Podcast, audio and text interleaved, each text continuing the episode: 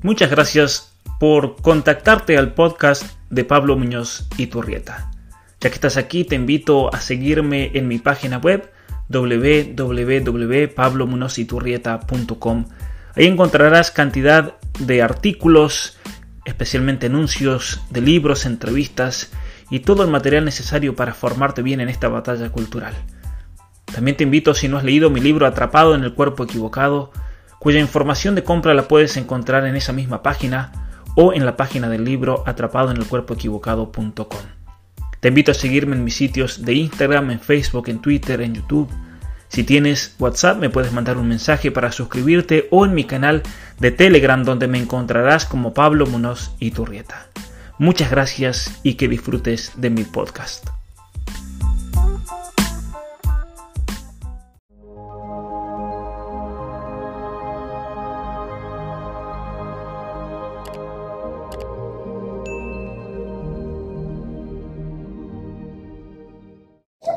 Muy buenas tardes a todos, bienvenidos a esta transmisión en mi canal de YouTube. Aquí estoy con un gran amigo Alan de la ciudad de Aguascalientes, él es abogado. ¿Cómo estás, Alan?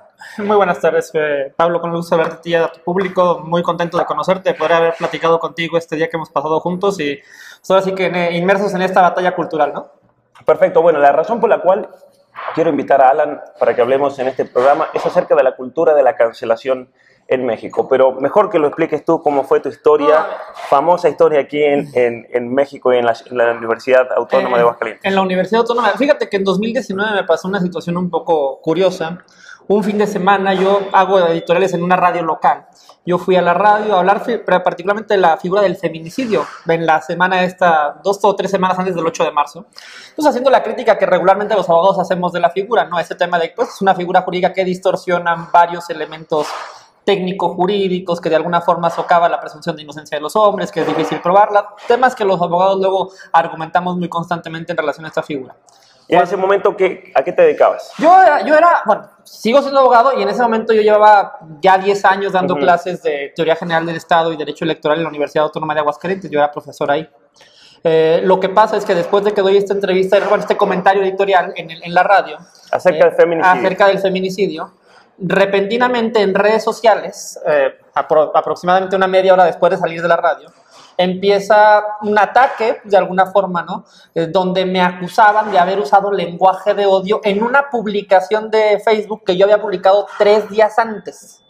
En esa publicación de Facebook, yo, habla, yo me, quejaba prácticamente de unas, de unas manifestaciones que había habido afuera del Palacio Nacional, o sea, afuera del Palacio Nacional, no aquí en Aguascalientes, en la Ciudad de México, respecto de unas feministas pues, habían rayado la puerta, habían querido incendiar la puerta, y pues básicamente mi comentario fue textual, y luego se indignan de que les digan feminazis. Textual, esas fueron las palabras que utilizó. Bueno, para estas personas que empezaron a armar esta campaña, en ese momento que era muy sensible el tema del feminismo, porque había, había habido a nivel, nacional algún caso muy paradigmático de una, de una mujer que fue asesinada brutalmente, y pues obviamente había mucha sensibilidad, ¿no? Claro. Entonces, pues eh, usaron este tema para generar, en mi opinión, una histeria colectiva y pues eso además en, eh, vinculándome además a mí como profesor de la universidad. ¿sí? O sea, ¿cómo era posible que un profesor de la Universidad Autónoma de Aguascalientes les dijera feminazis, no?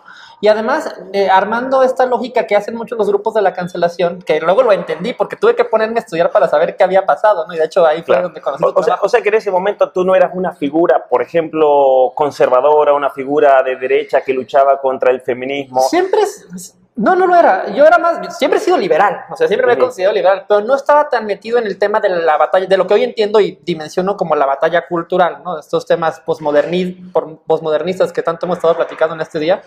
Ah, no, yo no estaba metido en esto, yo estaba más bien en la lógica económica, de la, ahora sí, de la, de la discusión clásica de izquierda y derecha, y me metía más bien en ese tipo de... pero, era una persona, un Agustín Laje que criticaba con certeza, por ejemplo, todas las ideologías que surgen a partir del feminismo. Yo ya conocía a Agustín Laje, su trabajo, y también conocía el tema que, que él había manejado durante tanto tiempo, particularmente él vino aquí a Aguascalientes y iba a dar una conferencia en la Universidad Autónoma de Aguascalientes. En tu universidad. En mi universidad.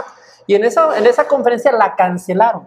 porque los grupos feministas eh, básicamente pusieron el grito en el cielo y no le permitieron ir a defender sus, sus ideas. Yo no estaba tan metido en ese tema. Pero tú como abogado, ¿cómo lo percibiste eso? No, pues eso me parece una arbitrariedad. De hecho, en ese momento yo se lo dije al rector de la universidad. ¿Y qué año estamos hablando aquí? No, eso, eso, fue 2018 aproximadamente, que vinieron Agustín Laje y Nicolás Márquez, traían el tema de presentar su libro. De hecho, compré su libro, lo leí, me pareció interesante, pero no le di demasiada importancia, ¿no? Claro. Hasta que un año después... Hasta que te tocó a- a- se, me, se me presentó el, el tema y entonces empecé a estudiarlo y empecé a relacionar, pues me di cuenta del hilo conductor que Claro. había en todo esto, ¿no? Y, y aparte fue muy gracioso porque todo este escándalo que hicieron en redes sociales, regular, eh, era gente etiquetando a la universidad y a la Defensoría de Derechos Universitarios de la universidad, eran personas que ni siquiera eran de Aguascalientes. Claro. Eran personas, veías tú los comentarios y eran personas de San, feministas de San Luis Potosí, de Baja California, de la Ciudad de México, del Estado de México. O sea, ¿qué hicieron básicamente? Tomaron la publicación, la metieron a un grupo de, eh, nacional de feministas radicales o estos grupos y armaron estas como enjambres, ¿no? Se Claro. el tema de la cancelación y pues eso genera pues la viralización, ¿no? Genera mucha, mucho tráfico. ¿Y qué pedían? No, pues pedían que cómo era pues que la universidad me sancionara, que cómo era posible que este profesor utilizara lenguaje de odio, así, ya ves que a cualquier cosa que las critique mínimamente eh, le llaman odio. Además, si lees, eh, ni siquiera interpretando las, las palabras, porque si, si lees tú la textualidad de lo que dije, por eso se- y luego se indignan de que les digan feminazis. En sentido estricto, ni siquiera yo les dije feminazis Claro. les- lo que estoy diciendo es que así les, les dicen, ¿sí?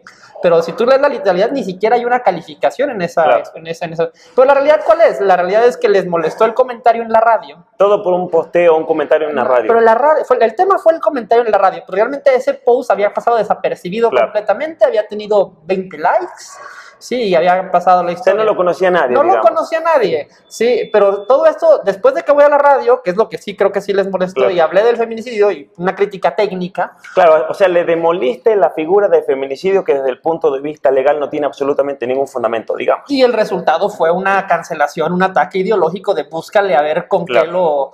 Eh, ahora sí que con, con qué lo linchas, ¿no? La universidad, que siempre ha sido, en mi opinión, muy cobarde en estos temas. De hecho, lo, lo había, not- lo había notado desde el tema de, de Laje y de Márquez, me había, me había, me había molestado, Claro. porque yo, yo, yo en ese momento no estaba tan de acuerdo con ellos, o a lo, mejor no había estudiado tanto el, el tema. Me llamaba la atención que, porque conocía la, la historia intelectual de Laje particularmente, eh, y me llamaba la atención que un tipo así trajera ese tema y que tuviera tanto ruido encima de él, ¿no?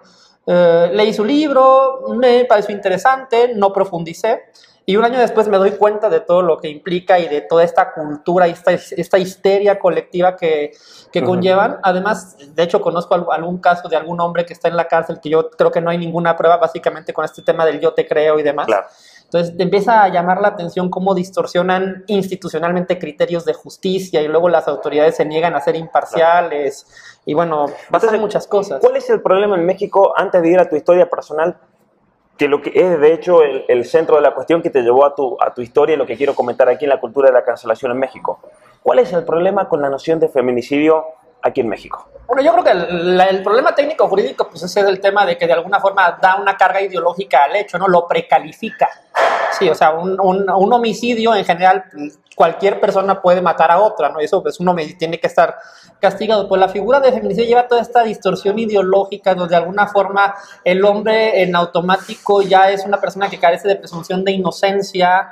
Eh, obviamente hay una, hay una persona que murió, pero pues no sabes por qué cómo se dieron las circunstancias. Se presuponen siempre las razones de género y el discurso este de nos matan por ser mujeres, y yo creo que es un discurso falso. Claro. A ninguna persona la matan por ser mujer o por ser hombre, sino la matan porque se mete en alguna situación muy concreta con Claro. el victimario, ¿sí? Eh, o el victimario lo ataca por razones muy particulares, por razones pasionales, por razones de algún tema de dinero, Claro, o sea, o sea que la, la la cuestión está en el por qué y siempre uno en un caso así tiene que ver las circunstancias que puedan ser agravantes o que puedan ser disminuyentes, pero aquí meten eh, como agravante una cuestión que es totalmente ideológica e inexistente. Sí. ¿Cuántos hombres han matado a una mujer simplemente por llevar una estructura No, es- cromosómica marcada Es que por... los hombres no vamos por la calle matando a cualquier mujer que se Claro. nos atraviesa. Eventualmente algunos hombres, y hay que meterlos a la cárcel obviamente, Claro. matan a una mujer porque tienen alguna relación emocional Claro. con ella, mal llevada, o por cualquier circunstancia personal directa, concreta. Pero no es un tema de que el patriarcado o todos estemos de acuerdo en salir a matarlas, ¿no? Eso es un absurdo,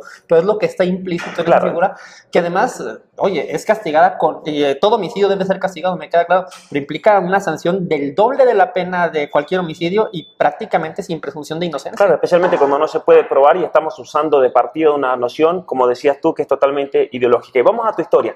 Las feministas le ponen presión a la universidad y ¿en qué termina la historia? No, la, la historia termina, eh, de hecho, ah, pasó otro, otro caso en la universidad, ese, ese mismo fin de semana en Garzón, que un, un sujeto había atacado a una chava en el campus de la universidad. Y lo que sucede ahí, pues que una cosa se, se junta con la otra y había mucha presión pública con el tema y la universidad, la defensora de los derechos universitarios me manda a llamar el lunes siguiente y me dice básicamente, ¿cómo es posible que esta gente esté indignado y usted, maestro, que haya, haya hecho esto? Y yo digo, la verdad me pareció una tontería en ese momento, me parecía una cosa de redes sociales sin, Claro. sin mayor trascendencia. Básicamente le di por su lado, no, no me metí en una discusión, en un debate en ese momento. Eh, sí, maestra, sí, maestra, con, a- con ánimo de no buscar un conflicto, ¿no? Porque aparte yo, era, yo no era profesor numerario, yo era profesor de asignatura, o sea, la universidad podía básicamente correrme cuando quisiera, ¿no? Claro. Eh, que es lo, lo que pasa también muchas veces. Entonces yo no quería un conflicto abierto. Entonces yo básicamente traté de bordear el conflicto. Además yo me iba a ir de vacaciones esa semana, cosa que era también era paradigmático. Pues yo opté por no, no confrontar nada.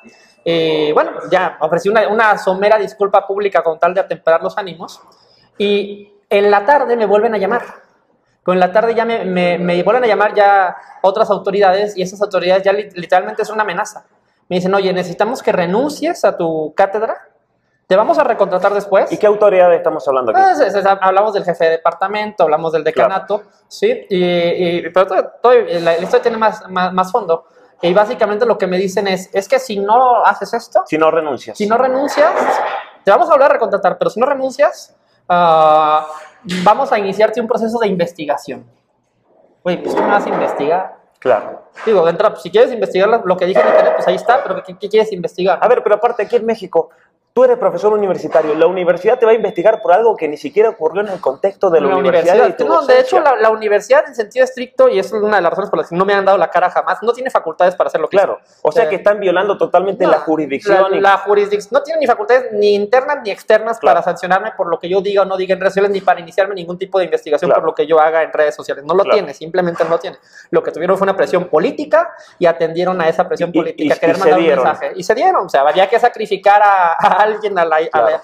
A la histeria. O sea que tú estabas en una encrucijada, o renunciabas o te iniciaban Ah, una investigación no. interna ante la cual tú sabes que no, no podía proceder. Entonces, ¿qué hiciste en No, ese no, momento? Lo que hice fue tratar de evitar el problema y les dije, mire, yo, lo- yo no voy a renunciar porque es una cuestión de dignidad, porque también te, ve- Claro. te verías muy mal haciendo eso. Además de que... Que además te- que es concederle algo que no había No, concederles que te censuren de esa forma, a mí me parece que es eh, Al, completamente al- indigno. al feminismo no hay que concederle nada, Yo- jamás. Yo, creo que no. Porque viene con una ideología, ese es el problema. Si viniesen con un reclamo real, ahí hablamos de otra cosa y lo debatimos. Estamos- y, lo- y primero lo debatimos, porque esto es una cancelación sin mayor argumento, además Claro. violando todos mis derechos y bueno, soy abogado. Además, la materia que yo daba en la universidad era teoría general del Estado. O sea, Claro. yo me dedico a explicar también estas cosas. O sea, todo el Claro. tema de la construcción de las libertades en Occidente, el Estado liberal, moderno, democrático, los derechos humanos, todo eso son materias que yo manejo cotidianamente o manejaba en la universidad. Pero bueno, ahí entra la perspectiva posmoderna y, y feminista de que vivimos en un sistema patriarcal y por lo tanto la justicia de género exige que no haya justicia para el hombre. Sí, no, no, ya te, y te socavan todas las... Y luego la historia se pone todavía peor. Claro, ¿qué pasó? so- socavan todo- Bueno, pues nada, me fui, de, a, mí, me fui a mis vacaciones eh, y cuando regresé, resultaba que ya estaba suspendido porque había una conferencia de prensa pública donde habían eh, dicho que me iban a suspender y que me iban a iniciar una, una investigación. Y resultaba que a la siguiente vez que me citaron, ya tenía yo mágicamente una supuesta denuncia por acoso, ¿sí? Por acoso sexual. ¿Sí? Que decía que unas alumnas que no me iban a decir quiénes, y de hecho hay un video textual que literalmente se aprecia que, que me dicen esto, que no me iban a decir ni quién, ni cómo, ni cuándo, ni dónde, ni me iban a dar copia de nada, decían que yo había incurrido en alguna situación de acoso sexual. Así, sea, textual. te inventaron una causa Me inventaron una cansa inexistente. inexistente o buscaron mal un chisme, porque resultó que después de cuando le presioné mucho para que me dijeran de qué se trata esto, pues resultó que me habían, que habían, que un año atrás, alguna señorita que a, la, a, de- a la que yo le di clases, resultaba que decía que yo la había acosado. Esa misma señorita, yo tengo las conversaciones en mi Facebook, en, en mi historial de Facebook, donde esa señorita me mandaba mensajes a medianoche durante todo el semestre Claro. y me llenó mi Instagram de corazoncitos, ¿sí? Eh, bueno, pues de, de- el Facebook, per- perdón, de, de las reacciones de me encanta. ¿no? O sea, una, una situación un poco... O sea que, o sea que, o sea que la jovencita te estaba acosando a ti, vamos a decir Digo, las cosas no, no, nunca lo he querido calificar así Claro. porque también uno tiene que ser caballero de alguna forma y hay que tener cuidado con las palabras, ¿no? Pero ahí están, no, no es algo que no- ni siquiera les pido fe. Ahí están las conversaciones, ahí están las publicaciones, todo puede ser verificado. Y tú lo pusiste todo a Todo lo, disposición. lo puse todo a disposición, ahí está, díganme dónde está la cosa. Pero fueron todavía más atrás, o sea, fue, se puso peor, porque en ese video cuando me dicen que, me tengo, me- que tengo esta denuncia de acoso, me dicen, y además, usted tiene una denuncia en la fiscalía, en la fiscalía del Estado, y se la van a notificar, me lo dice ahí la, la defensora de los derechos universitarios, tratando de amedrentarme, obviamente, y me lo dice con un tono, ah, ella no me conocía, ahora sí que ya confrontando, pero le dicen un tono, pues básicamente para intimidarte, ¿no? Eh, y se la va a notificar, que te, que te digan que de la noche a la mañana tienes también ya una supuesta denuncia por un tema penal, pues pareciera que es, que, que- pasa esto, ¿no? ¿Qué pasó ahí en realidad? Pues que está, es- en mi opinión, yo ya no hablé con ellos, me confronté, después el tema se hizo público y hasta la fecha no me han dado la cara y no se atreven a darme la cara y jamás me sancionaron. ¿Sí? Yo no tengo ninguna resolución de ningún tipo, ni se instauró ningún procedimiento de nada por el cual se llevaron a cabo una formalidad. Lo que hicieron fue suspenderme todo el semestre y terminando el semestre, ¿qué crees? Ya no te vamos a recontratar. Eso fue lo que pasó. ¿sí? Eh, Pero ¿qué fue lo que, lo que creo que hicieron? Bueno, aplicaron lo que aquí los mexicanos decimos ahora sí que el búscale a ver qué... le- Este cuate ya se volvió incómodo, búscale a ver qué le encuentras. Claro. ¿Eh? ¿Sí? A ver qué le distorsionas, a ver con qué lo chingas. Perdónamela, es un tecnicismo mexicano que utilizamos acá, ¿no? Y pues bueno, eh, eh, en- encontraron este chisme de la, de la alumna que no lo verificaron. Claro. Y además, fíjate que, que qué peligroso, se metieron con mi vida personal. Yo, yo no tengo problema con platicar esto. Este tema de, de- de la supuesta denuncia en la fiscalía, que me la iban a notificar, yo creo, ya después de pensarle mucho a qué se referirá, yo lo que creo es que se refirieron a un conflicto que tuve hace como nueve años. Nueve años, no el año pasado, hace como nueve años, una exnovia que yo tuve. Sí, con esa exnovia pues terminamos mal, me arrastré si tú quieres, o sea, le, le rogué a la, a la chava, lo cual está mal, lo puedo reconocer, no hubo ni agresiones, ni violencia, ni nada, le rogué, un tipo rogón con una novia, ¿no? Y pues en algún momento mi ex suegra, ¿sí? Fue y se quejó a la, a la fiscalía de que yo estaba buscando a su, a su hija, ¿no? Esa fue la denuncia, ¿me explico? Claro. Pero ¿qué pasa? Que no tenía absolutamente ninguna Na- conexión nada con nada. que ver. Y yo puedo reconocer que a lo mejor no, no actué con la propiedad que debía haberlo hecho. Era, habíamos durado dos años de novios y tronamos y tronamos mal. Claro. Por muchas razones y bueno, puedo aceptar hoy mi responsabilidad en, en esa Claro. temática, ¿sí? Pero nueve años después, buscan este tema y con alguna persona que sé quién es, que trabaja en fiscalía, les pasan ese dato y pues piensan que armándome esta historia me van a poder intimidar Claro. y me van a prácticamente obligar a renunciar. De hecho, lo, lo curioso del caso es que la, la- la funcionaria esta, la defensora de derechos universitarios, me cita en la universidad el 6 de marzo, es decir, dos días antes del 8 de marzo, del Día Internacional de la Mujer. Me pareció que la intención era, era muy obvia, la Claro. intención era amedrentarme, era básicamente buscar que yo le renunciara y salir y ofrecer simbólicamente mi cabeza al feminismo, ¿no? Claro. Y todo esto por decir, por hacer un comentario técnico en la radio sobre la figura del feminicidio. ¿Y en qué terminó esto? Bueno, pues nada, te, te digo que terminó el semestre, me pagaron hasta el último semestre. Yo cobré cinco meses de la Universidad Autónoma de Aguascalientes sin trabajar, Sin trabajar. sin trabajar, Porque estaba suspendido. porque estaba suspendido, con goce de sueldo. Claro. No me podían correr porque si me corrían los demandaba. Claro. Entonces me suspendieron. ¿sí? Y al final me dijeron, pues ya no te vamos a, recon- a renovar tu contrato. Y como no soy profesor numerario, se, se, se cuelgan de eso para ya Claro. no recontratarme.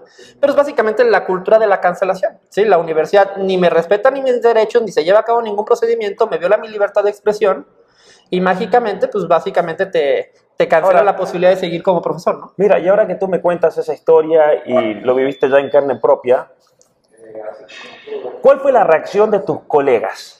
Porque aquí hay otro tema también importante, que cuando ocurre una cultura de la cancelación, no solamente están los que cancelan, sino también están los que callan. ¿Y cuál fue la reacción que tú percibiste de, de- de- de los profesores de la misma universidad? Muy- al principio, es que el, el tema tuvo varios tiempos. Eh, por ejemplo, lo, lo- lo que primero supieron en general fue el tema de la, de la libertad de expresión. Claro. ¿sí? Eh, y ahí sí hubo una reacción más o menos unánime de que cómo era posible Claro. esto, ¿no? Todo ese tema del acoso, en ese momento que se dio, pues yo quería primero saber de qué se trataba, ¿sí? Y se mantuvo oculto. O sea, no, no lo publicité. Lo publicité ya cuando me di cuenta que me querían aplicar lo del tema de eh, ya no darme clases. Ahí fue cuando yo hice público todo. Y todo está, todo está disponible en internet, se puede verificar. ¿sí? Y ahí ha habido una discusión permanente de, oye, pues, ¿cómo puede ser que una universidad pública que se supone que tiene que ser sinónimo de pulcritud, porque se supone que somos un referente de cómo se hacen bien las cosas, haga esto? ¿Sí? Y la supuesta defensora de los derechos universitarios, que se la pasa llamando a cursos de género a todo mundo, ¿sí? pues se, prestó para eso, que además es una ex magistrada del Supremo Tribunal de Justicia de Aguascalientes, ¿sí? Una, una mujer que en algún momento estuvo hasta nominada para ir a la Suprema Corte de Justicia del país, ¿sí? Y si tú ves el video que está en internet, tú te, vas a preguntar, ¿cómo es posible que esta persona haga esto? Violando todos los derechos, presunción de inocencia, debido a eso, vaya, ni las copias te quería dar, ¿sí? ¿Por qué? Con el pretexto de la teoría de género, de los protocolos de género, de la llamada no revictimización, que eso, oye, para que haya una no revictimización, lo primero es que haya una víctima, y a lo mejor no hay víctima, ¿estás de acuerdo? y déjame defenderme para saber de qué se trata esto. Mira, ¿y, cuál fue tu historia después de eso? Porque ayer me contabas muy interesante cómo fue tu camino, porque a ver, pues, eh, eh, escuchaste a Agustín Laje, era un tema del género que en ese momento, cuando primero eh, tuviste expuesto a eso, no te interesó tanto, ¿Y cuál fue tu recorrido intelectual a partir de ahí? Eso sí me llevó una travesía intelectual seria. Porque digo, ya, ya conocía alguna, alguna, algunas, algunas referencias, pero ya cuando vi, de, vi, no entendí la irracionalidad de todo esto, me puse obviamente entonces, aparte, tuve cinco meses eh, con goce de sueldo sin, sin, sin, nada que hacer y pues bueno, lo que hice fue buscar los libros referentes del, feminismo. Me dediqué a estudiar el, el feminismo. Desde, ¿Qué leíste? Eso, del segundo sexo de, de, Beauvoir. después la política sexual de Kate Middle. De hecho, agarré en parte el libro de Márquez y, de Laje y de parte de la bibliografía empecé a... ¿Y lo ibas leyendo los iba leyendo, digo, para ir aparte también para, para corroborar lo que decían Laje y Márquez. Sí, sí, ¿Qué más leíste de eso? Eh, la dialéctica del sexo de Shulami Firestone, también. Eh, también, obviamente, ya Judith Butler, también el género en disputa, particularmente también. O sea que he leído más sobre feminismo que cualquier feminista mexicana. Pues a ver, a veces podemos pensarlo así, eh, pero sí, y, viendo la, temática ya te empiezas a, ver el hilo conductor que traen, ¿no? Y ese tema del posmodernismo, del relativismo de todo, de una forma muy poco inteligente, en mi opinión, de entender las relaciones humanas. O sea, básicamente todo lo ven en esta lógica de las relaciones de poder y opresión. Y... O sea que tratando de entender tu caso, te metiste en toda esta literatura, en esta corriente ideológica, tanto del feminismo, feminismo radical, el feminismo de género, Judith Butler, la teoría queer, te metiste con la cuestión del posmodernismo. ¿Y cuál es, qué conclusión has sacado de todo esto? Mi conclusión es que es muy peligroso. O sea, mi conclusión es, digo, por muchas razones, porque tenía espacios en medios, porque soy abogado, por muchas cuestiones, creo que más o menos pude procesar el asunto. No, no creo que me, que me haya hecho gran daño. Pero yo, ¿Pero cuál es el peligro para México, pero, yo, para las familias? yo, yo, me pongo, ahorita, ahorita las familias, yo me pongo a pensar en cualquier persona que no tenga una formación profesional como abogado o que no tenga espacios en medios de comunicación, estas cosas los pueden destruir. De hecho, ha habido... Le hay, la vida. Ah, le destruye la vida. Hay rumores de casos parecidos de maestros que se han hasta suicidado. Por la presión por psicológica. la presión psicológica de una, de una situación de esta naturaleza, ¿sí? O sea, es, es, yo en general vivo mucho en los conflictos por la naturaleza de los temas en los que trabajo y que manejo, pero es, es una cosa compleja para una persona que no está acostumbrada a ese tipo de cosas. Y, y ya cuando lo, lo, abres más al tema de, de las familias, Digo, a mí me después de estudiar y de, revisar todo este tema del posmodernismo, del relativismo, de este individualismo malentendido, ¿no? Pues a mí me queda claro que hay una discusión antropológica muy profunda en Occidente. Sí, o sea, este tema de, de, construir la familia como concepto clave de la sociedad parece muy peligroso. ¿Coincides en la tesis de mi libro que básicamente se busca cambiar el paradigma por el cual entendemos al ser humano? Sí, por supuesto. De hecho, lo, leí ahora que supe que ibas a venir. Estoy básicamente de acuerdo en, tu planteamiento, porque todo parte de esta idea de eh, el género lo construimos artificialmente sin ningún contacto con la realidad objetiva o con la biología y a partir de ahí construimos todas las relaciones humanas y además con un montón de desconfianza por ese tema de las relaciones de poder, ¿no? Porque todo es opresión y todos tenemos que vernos con sospecha y, todo es violencia. O sea que el hombre común mexicano que tal vez no tenga formación, que no tenga el dinero para tener un equipo legal que lo defienda, está a la merced realmente de una ideología que busca destruirlo. De hecho, eh, va a parecer un poco, un poco alarm- alarmista la, la declaración, pero yo conozco el caso de un hombre que está en la cárcel en esas circun- circunstancias. Está privado de su libertad. En Aquí en opinión, México. Aquí en Aguascalientes. En Aguascalientes. a- a- que está privado de su libertad es el maestro Alberto Romo Sasati, que también es un caso que luego te platicaré porque es todo un tema. Si ese hombre está metido en una cárcel, en mi opinión es inocente. ¿sí? Opinión- Simplemente por una ideología. por una ideología, porque esta ideología luego se, tras- se traslada a juzgar con perspectiva Claro. de género. ¿sí? O sea, que eso es destruye la presunción de inocencia y juzga con base en lo que ellos niegan, en los estereotipos. Claro. Ahora, vayamos a la Corte Suprema de México. Cortito, acaba de sentenciar acerca de la penalización del aborto y el criterio que ellos usan, caemos en lo mismo, ¿no? Pues juzga, de hecho, platicamos de la sentencia hace rato, es juzgar con perspectiva de género. Ya no es la constitución el- el- el modelo a seguir, ya no son las leyes de México, sino que la guía es una ideología que se llama perspectiva de género. es agarra los derechos y darles la interpretación que vaya más conforme con esa ideología, con esa idea etérea, ya sabes, de las relaciones de poder, de la opresión histórica, de eh, esta, esta vista sospechosa de la relación Claro. entre hombre y mujer, ¿no? Este victimismo. Y cuando esta ideología termina imponiéndose culturalmente, que esto es yo el gran problema y lo que estoy denunciando a lo largo de mi gira, se impone en una cultura y luego esa ideología tiende a manifestarse en todas las acciones políticas y legales de un país. Ahora, si viene un cambio antropológico de destrucción del ser humano y por lo tanto de la familia, yo creo que en México se viene un cambio político y legal completo y un vuelco total. Es que, fíjate, yo me puse a ver todo lo que ha estado pasando en América Latina. Sí. Eh, en- tú, tú lo has vivido en Argentina, en, Chile, en sí, sí. España, eh, En Canadá. en Canadá, Jordan Peterson, que tú lo conoces muy bien, ¿no? Y tú dices, oye, esto es de terror.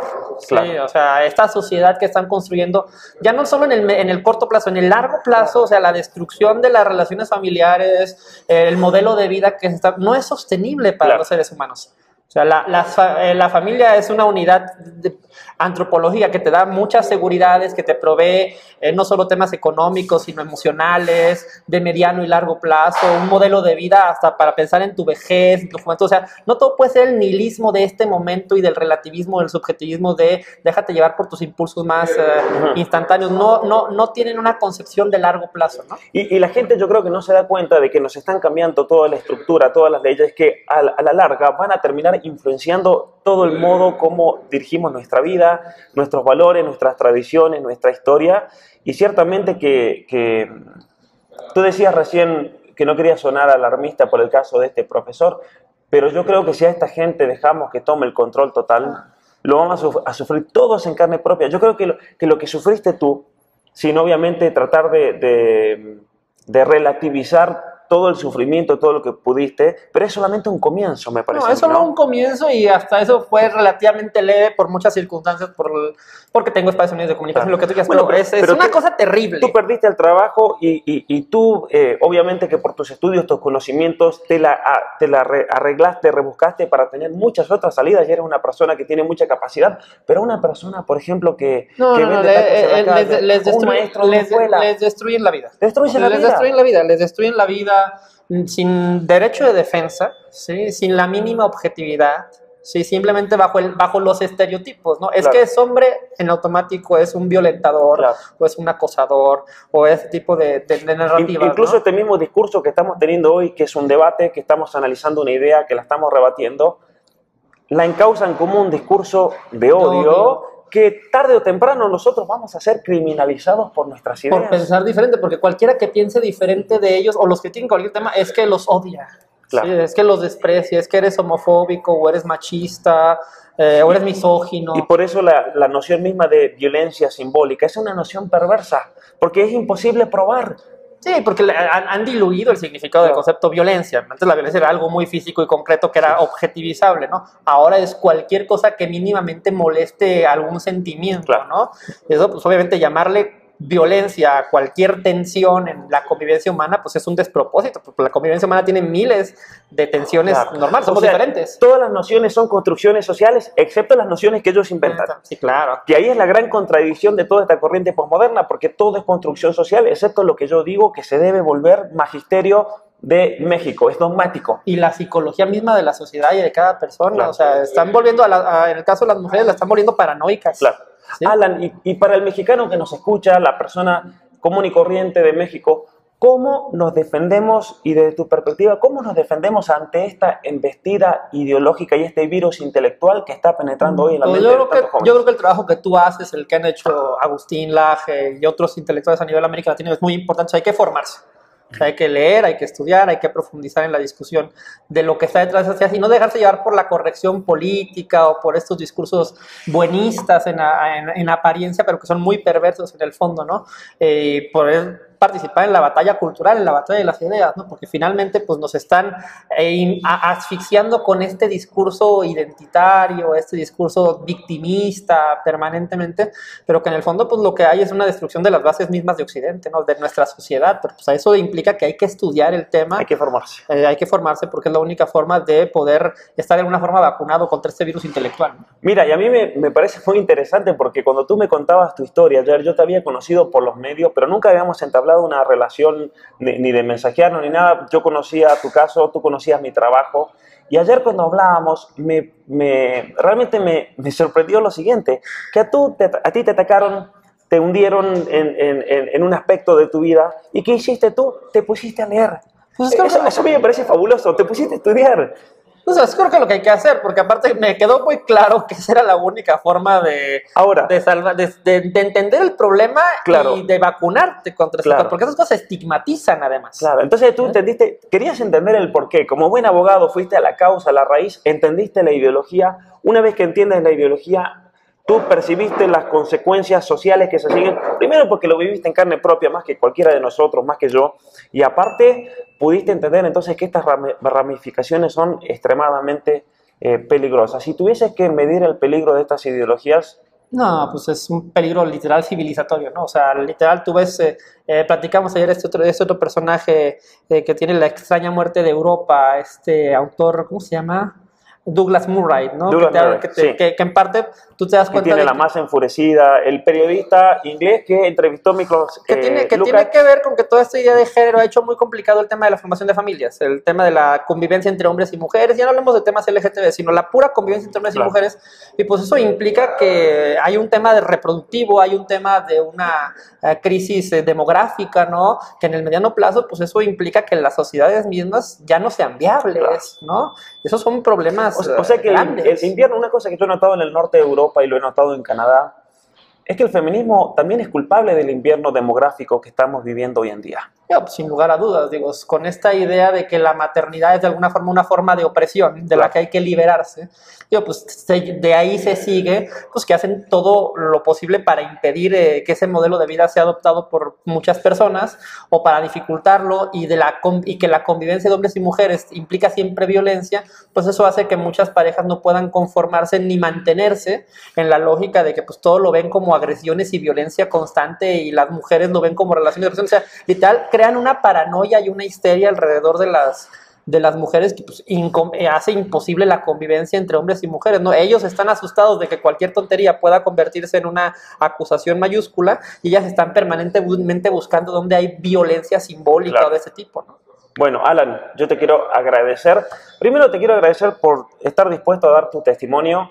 Yo creo que has sido un ejemplo muy grande. A mí me alienta realmente que Alan diga, yo encontré realmente la salida a esto estudiando, formándose, porque es el, No, el y trabajo yo, que yo yo te hacer. agradezco parte de todo tu trabajo, lo que haces, la difusión, porque pues, si no fuera con, con personas como tú que difunden esas yo no hubiera encontrado un- una explicación rápida de esta dinámica, ¿no? O sea, me parece que es muy importante que se dé esta batalla cultural, que haya personas que estén comprometidas como tú a nivel América Latina con este tema y que se metan a discutir de frente, a generar textos, libros, que a veces algunos, no- otros no los vamos a generar, no, es- no es nuestra, nuestra vocación de vida, pero el estar, estar dando este material, insumos y estar capacitando a nivel internacional es una cosa muy importante y que se valora mucho y yo te agradezco todo lo que aportas en ese sentido, mi estimado Pablo. Bueno, muchas gracias Alan realmente por tu testimonio. A todos los mexicanos yo quiero entonces alentarlos a que se formen, a que estudien, porque realmente nos van a destruir, van a destruir nuestras familias, van a destruir a la persona humana, van a destruir nuestra civilización.